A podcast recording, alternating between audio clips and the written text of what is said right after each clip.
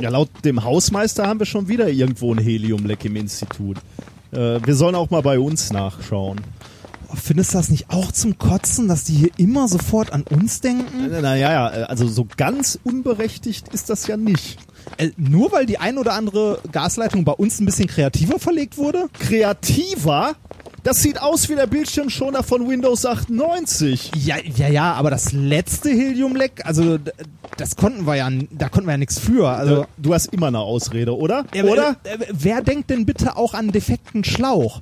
Außerdem war das Heliumbündel doch eh schon halb leer. Halb leer? Das hatte noch 150 Bar. Äh, mein Gott, für den einen ist das Bündel halt immer halb voll und für den anderen halb leer. Sei nicht so pessimistisch. Du weißt doch, die gute Seite sehen Oh. und so. Och, Quatsch nicht, mach die Tür auf.